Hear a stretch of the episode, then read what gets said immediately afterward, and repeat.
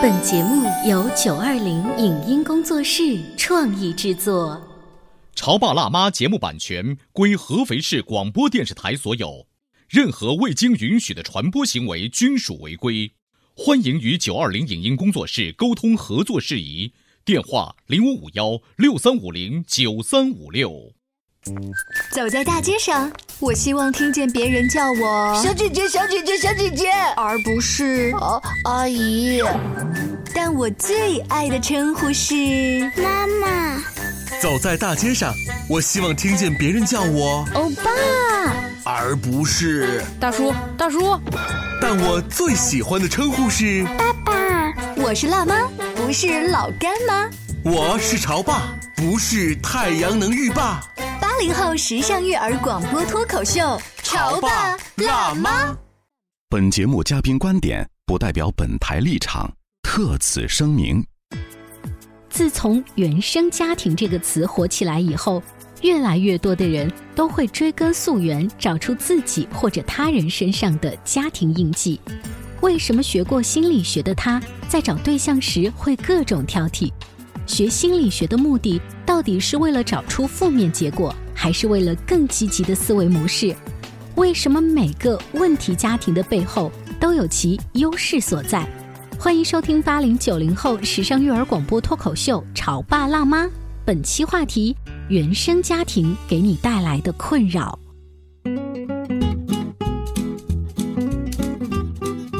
欢迎收听八零九零后时尚育儿广播脱口秀《潮爸辣妈》。各位好，我是灵儿。大家好，我是小欧。做了好几年的《潮爸辣妈》这个节目之后啊，你会特别自觉的形成一种学习力。嗯。如果你有兴趣翻看一些书籍，只要有两性和育儿的，哎，我就会多看两眼。嗯，如果打开电视机，突然发现有一些夫妻相处之道，或者是如何带孩子的，你也会多看两眼。对，呃，以至于呢，就是我跟小欧平时啊看偶像剧看的越来越少，就有点像是大爷大妈看生活伦理剧，然后还要把那个他们吵架的点给揪出来，然后放在节目当中去讨论。就以前我根本就不看这些伦。理去，就是觉得这个简直就是太 low 了，对吗？就是爸爸妈妈。但是但是好就好在，最近这几年国产剧确实迎来了一个大的一个改进。对，我觉得它的改进不仅在于就是剧情本身的跌宕起伏，嗯，更加真实。没错，就是这个人这个家庭他为什么会有这个矛盾？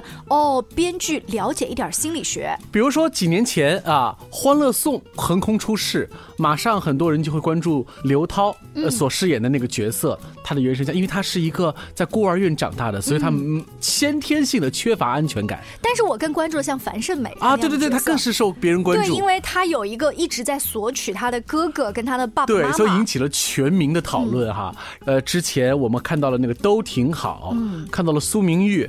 他的原生家庭又引起了讨论，苏大强又火了一把。哎，为什么我们讲这些原生家庭的时候，都是不好的原生家庭带给这些年轻的角色？好的原生家庭是隔壁家的呀，也有啊。小欢喜当中，黄磊跟海清扮演的，就还算是原生家庭比较好的。可是他的儿子经常会被碎碎念到野到爆炸呀，所以关于原生家庭啊，真是我们讨论来讨论去是一笔糊涂账。哪怕是前一段时间刚刚放完的那个。安家，安家就是孙俪所演的那个房思锦，她的妈妈，你就会发现这个角色实在是太完全没有被洗白。我爷爷是怎么死的？你爷爷老了，病死的呗。我给你寄了这么多钱给爷爷看病，为什么爷爷却死在家里？你带他去看病了吗？哎呀，我的小祖宗哎！你小点声！你爷刚走，我心里也难过呀。来了这么多人，你这样嚷嚷，丢不丢老方家的脸面？你还知道有脸？我爷爷病了，你不送他去医院，让他在家干耗等死，你的脸在哪儿？你丧尽天良！你还有脸说我呀？你爸车祸，你爷生命，都是我端屎端尿的。你喂过一口饭吗？你喂过一口水吗？寄两个破钱回来，能代替床前尽孝吗？你就是个骗子！你一直骗我，是我不回来吗？是你一直拦着我不让我回来。你怕我回来了，骗局就拆穿了，从今往后再也要不到钱了。我为什么骗你啊？还不是因为你抠吗？要一点儿给一点儿，要一点儿给一点儿，像挤牙膏似的。钱不够用咋办呢？老的也要死，小的也要死，颠的来颠的去，只能保小啊。爷爷出殡为什么不通知我？你打算瞒我到什么时候？我是爷爷的孙女，爷爷最疼我。你凭什么不让我们见最后一面？瞧你说的，你爷爷的孙女不止你一个，他疼得过来吗？再说了，我这都是为你着想，多挣点钱寄回家来，比什么都强。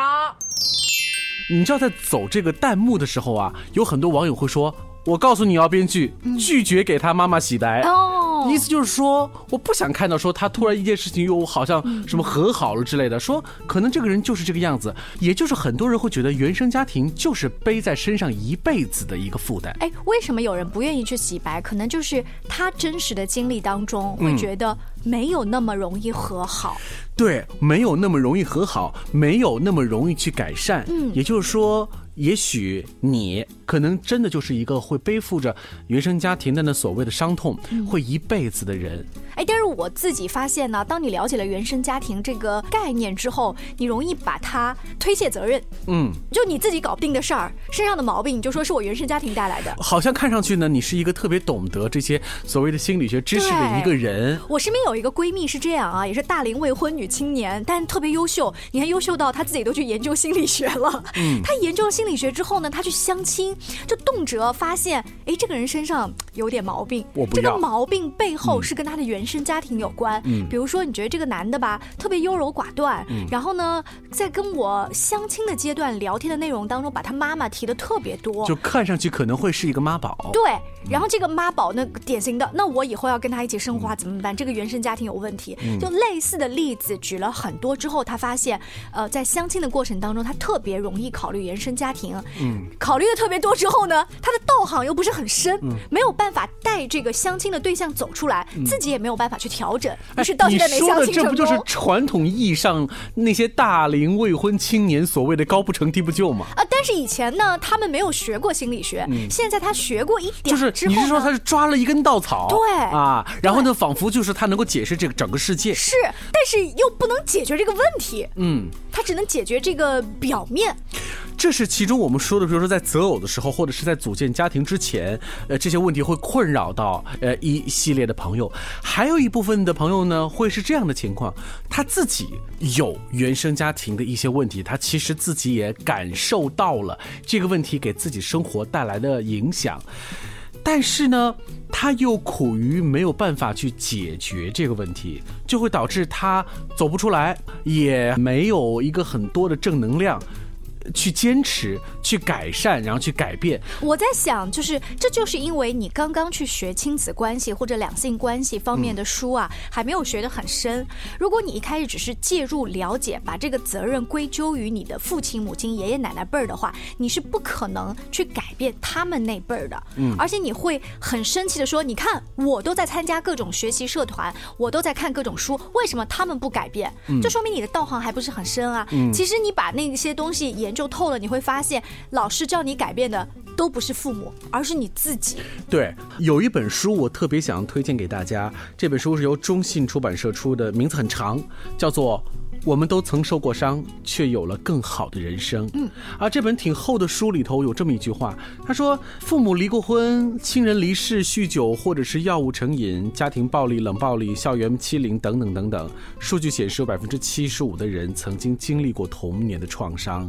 那么这些创伤呢，对于经历者的影响是持续的，但是这些持续的也不是你就被钉在这上面了，你完全没有办法去改变了。其实不是这样的，人是完全可以在逆境中慢慢的改变自己，然后重新成长起来的。嗯，哎，你这样一说，我想到了就是苏明玉那个角色。嗯啊，除了他自己后来的就是学习调整，其实他认识的那个男主角，给了他很多爱的包容。对。包括房思锦也是一样的，在他跟徐姑姑的相处的过程当中，他不停的受到了这种正义的这个感召。他之前是一个被索取的人，不愿意相信别人嘛，但是发现徐姑姑其实并不是这样子。然后直到最后，他的爷爷的离世给了他一个非常大的一击，他不愿意再背这样的一个枷锁了，所以他就。走出来了，这一系列的这种剧情的设计，就你能看得出，对于这个主人公来说，他受到了创伤，但是他愿意面对，或者是被迫的面对。总而言之，他改变了。跟小欧在一起呢，平时聊的这一些育儿和两性关系的话题，我们也会把它精心制作成抖音，跟大家一起来分享。所以关注我们的抖音号吧，九八八 C B L M，也就是潮爸辣妈的第一个拼音字母，九八八 C B L M。关于原生家庭给你带来的影响，或者是让你去选择对方，都会造成一定的困扰。你会发现，你了解的越多，就会被困扰的越多。那么，这到底是不是一个完全不可解决的一对矛盾呢？广告之后，我们会请到专家和我们一起来聊原生家庭给你带来的困扰。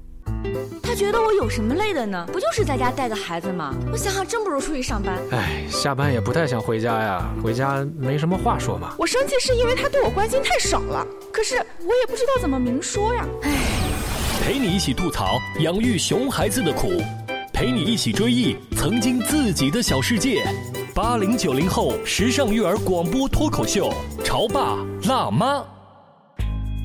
潮爸辣妈播出时间：FM 九八点八合肥故事广播，每周一至周五十八点三十分首播，次日十四点重播。网络收听，请下载荔枝 FM、苹果 Podcasts，搜索“潮爸辣妈”订阅收听。微信公众号请搜索“潮爸辣妈俱乐部”。你在收听的是《潮爸辣妈》，小欧，变成更好的爸爸妈妈。本节目嘉宾观点不代表本台立场，特此声明。自从“原生家庭”这个词火起来以后，越来越多的人都会追根溯源，找出自己或者他人身上的家庭印记。为什么学过心理学的他在找对象时会各种挑剔？学心理学的目的到底是为了找出负面结果，还是为了更积极的思维模式？为什么每个问题家庭的背后都有其优势所在？欢迎收听八零九零后时尚育儿广播脱口秀《潮爸辣妈》，本期话题：原生家庭给你带来的困扰。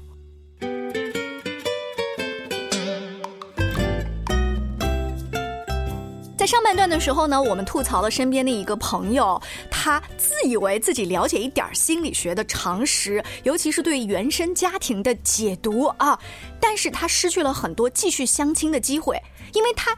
通过一些端倪就说啊，那个人是一个妈宝男，哎呀，原生家庭肯定有问题，我不能跟他继续相处下去。哎呀，那个人啊，原生家庭有问题，那我以后要嫁过去那怎么办啊？就他断了自己很多路。所以今天呢，我们在直播间也把慕寒老师请来，想问一问，就是这种看起来了解一点亲子育儿两性关系的小菜鸟，嗯，其实会给自己带来一些 bug。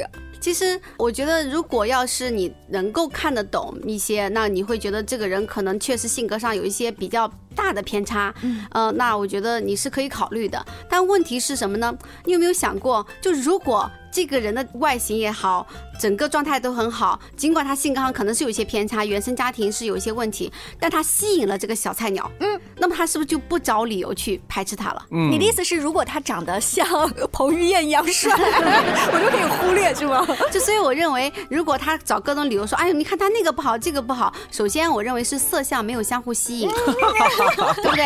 啊，你为什么呢？就是拿我举例子啊，我在跟我老公相，就是也是朋友介绍我们相亲的时候，我当时也已经学了心理学，也是一个菜鸟，因为十几年前嘛，那我就能感觉到他身上有一些原生家庭的问题，但是呢，我真的很喜欢他呀，我就觉得没关系啦，原生家庭有问题，我也可以把它搞定啊，因为谁的原生家庭没问题？请问是对吧？都是有问题的，就是你不要认为好像你我们自己学了点什么，我们就怎么样了。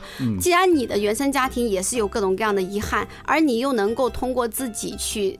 觉察、成长、改变，那为什么对方不可以啊？对不对？而且如果你学了这些，你面对有一点点原生家庭问题的人，你却无法去应对，那你你学的是什么呢？白学了，你不是白学了，你还不不学对吧？你不学，你还能敞开了去聊。你学了以后，你防卫了一切。莫涵老师说的这些呢，正好是呃对应了现如今啊，有很多的这个影视剧哈，已经是走过了曾经常年出现的所谓的就家庭伦理剧，就是婆媳啦这种套路，现在纷纷把目标呢是关注在原生家庭，比如说前两年那个《欢乐颂》里面的樊胜美，就典型的这个。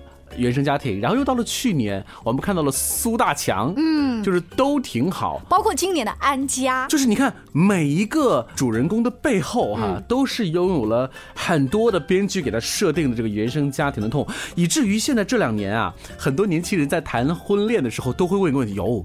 他的原生家庭搞不定哎，嗯，算了吧，我们就放弃吧。我们要找一个原生家庭比较好的人来。但是听慕寒老师那样一说之后，其实你要搞清楚是色相没有吸引你，那他就会分为两个极端哈。一种呢是色相吸引你了，但是你浅薄的心理学知识又告诉你说怎么办怎么办。于是呢，他跟小姐妹吐槽的过程当中，其实他不停的是在自我安慰。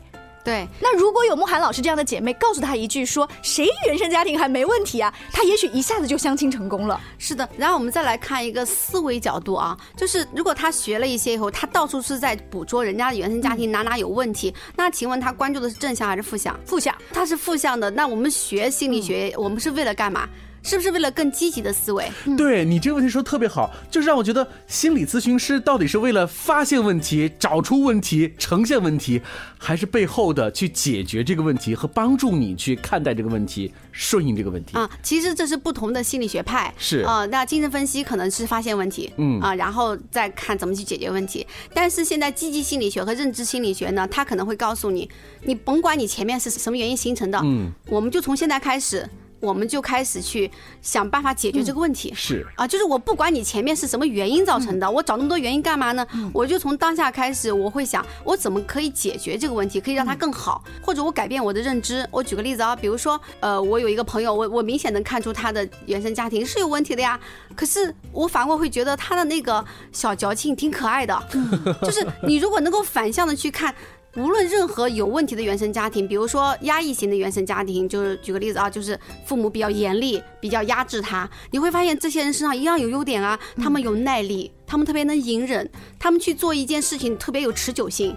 嗯，然后他们显得有修养，因为他不会当面跟你发生矛盾，对吧？那如果是散养型的家庭，他虽然很好，他能量很高，可是通常他的攻击性很强，对不对？呃，那他也有他可爱的地方，就他活得很洒脱，他很真实。嗯，那不就是正反两面它都有？那你看的是正面还是反面？嗯，你天天盯着反面去看，那这个世界上没有一个人适合你，因为所有的原生家庭都不会是完美的，对不对？我们今天在节目当中啊，提到我这个朋友，他是心理学的小菜鸟，其实恰像我们很多。周围的听众。哎，一般啊，尤其是刚刚结婚的或者刚刚有小孩的，他会看很多这种两性关系和育儿的书，都会提到这种心理学的常识。哎，本来他觉得自己一身毛病，但找不着主来发泄，一听到“原生家庭”这四个字，他发现了这毛病都是爸妈给的，所以呢，他找到了发泄的途径。但是，就如您说的，你找到了之后，然后呢，你没有解决的办法，你不如回到一个积极心理学的正能量的一个思维方式。是不是？或者或者你还可以这样去积极的去想，就是好比说我的家原生家庭肯定也是不完美的，对吧？但是我会怎么想？我不论他们给了我多少所谓的不好，但是我长了这么大呀，嗯，就我活下来了，而且呢，他们还给了我，虽然我不知道他们怎么给我的，给了我这么强大的一个自我优化能力，嗯，还能让我去找心理学去自我学习，哇塞，我说那爸爸妈妈做的多厉害，就是你看，如果一个人能生活在这个世界上，是不是他得到的好一定比他得到的坏要多？哎，莫涵老师这样一说，我想起我身边一个 IQ 值和 EQ 值特别高的女生，她说，对我也觉得我的原生家庭有问题，但是后来。想想吧，爸妈在当年能给你的，肯定已经是他们当时最好的，不管是经济还是教育水平。后来呢，我就在反观一下，我这么多年我过得差吗？还可以呀、那就说明谁能力强？我自己能力强啊。是的他于是就不断的心理暗示说，其实是我骨子里的能力特别强，他就不断的强化自己的自信心。对，哎反过来，他骨子里的能力为什么那么强？是谁给的？还是他父母给的呀？对不对？所以又要感谢父母。所以就是我觉得去学原生家庭，去看原生家庭的问题，目的不是让你去指责谁，而是让你真正理解，哇，原来我在有些地方是这样子产生的一个原因，那我就想办法去把它解决啊。同时呢，原来爸爸妈妈还给了我这么多的好，是对不对？但是其实还有更多的听众呢，呃，会有这样的一种思维方式，就是觉得，呃，我当然理解哈，就是原生家庭本身是每人人都有，嗯或轻或重。对那我为什么很在意这个事情呢？哎，说到底，不还是为了自己吗？我为了以后的日子过得更。简单一些，不要搞那么多复杂的事情。我不想看到那么多复杂的这个人和事，我的能力是有限的，我处理不好这些东西，所以我去找一些相对来说简单一些的，背景看上去安全一些的，没有错呀。没有错，我是很赞成的。嗯所以我认为就是你去做一些筛选，它是应该的，因为你不可能说什么都一起来了，对不对？哦，见一个好，只要是个异性好就可以，那不可能的。所以去做一些筛选没有问题，但是不要走极端，嗯不要把这个眼睛戴上过后，看所有人都在看他的原生家庭怎么样。到最后，如果你把自己陷入这个极端，很可能你会发现你找不到任何一个合适你的人，对吧？所以我们把它可以一分为二的去看。第一呢，就是我们可以去试着用自己学的东西去看看，哎，这个人的原生家庭，还有这个人的性格状态是不是有些偏激，对吧？如果过于偏激，啊，的确是很难处。那我干嘛去啃那个硬骨头呢？我有没有天生要去拯救他的义务？那我就可以跟他远离。那如果是呃觉得这人还是不错的，啊，感觉也还可以，那么不妨让自己尝试一下，因为通过这种互动，你也会增强你自己的一些沟通能力，对吧？然后去理解他人角度的一些能力。是爱情本来就是学分，要不断的修的。对 对，然后第三个方面就是关键就是色相的吸引，因为色相的吸引是很重要的。如果色相吸引你了，你就会觉得再有问题我也能把它搞定。